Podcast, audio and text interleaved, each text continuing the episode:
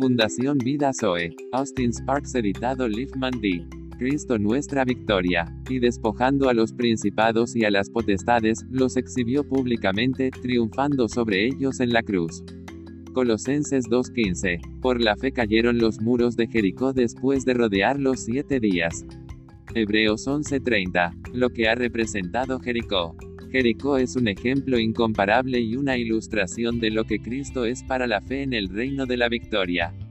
Jericó, sin duda, los vínculos con el Jordán.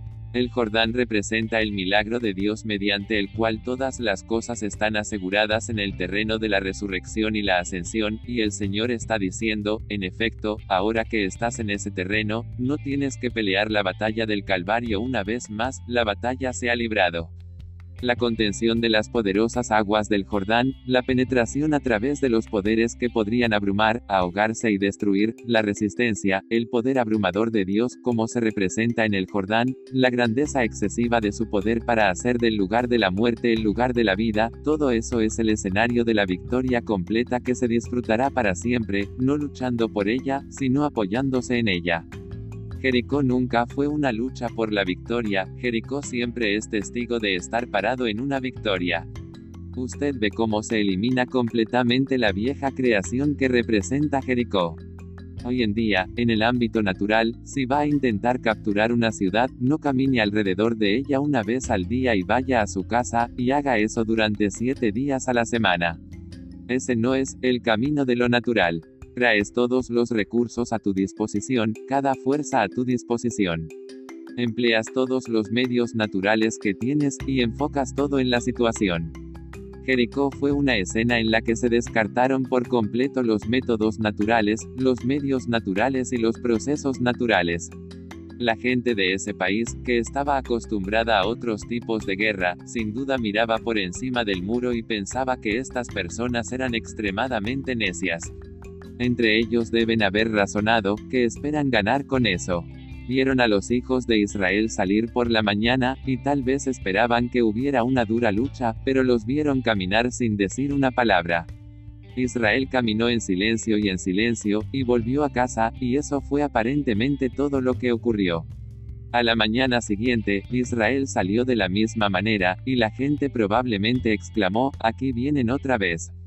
¿Qué van a hacer hoy? Y en su perplejidad, los enemigos de Israel deben haber pensado, esta es una forma extraña de hacer la guerra. Al día siguiente, Israel dio otra vuelta como antes.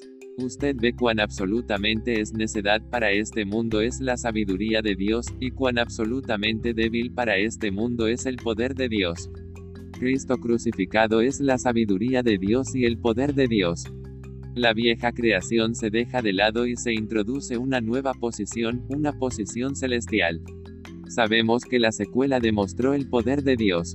No estaban, entonces, luchando por una victoria en Jericó, estaban de pie por la fe en una victoria ya ganada. Esa fue la base de su conquista de la fe. Hubo siete días, un día para una nación. Los principados y poderes estaban cayendo, mientras caminaban en silencio. El poder poderoso de una fe viva en un Señor victorioso debido a su cruz. Una nación cayó en un día, y eso mientras un pueblo se movía silenciosamente en fe en lo que Calvario había hecho. Siete días y toda está en su mano por fe. Siete vueltas alrededor y la puerta está abierta, y suben a la victoria. Si alguna vez vuelve un elemento de creación antiguo, como ocurre a veces, hay arresto. Pero siempre que los elementos de la vieja creación se mantienen fuera, hay progreso. Ese es Cristo en el cielo, nuestra victoria completa e inclusiva. Me glorío en este hecho, que ahora Cristo en el cielo está muy por encima de todo gobierno, autoridad y principado y poder ese es el Jordán nuestra resurrección.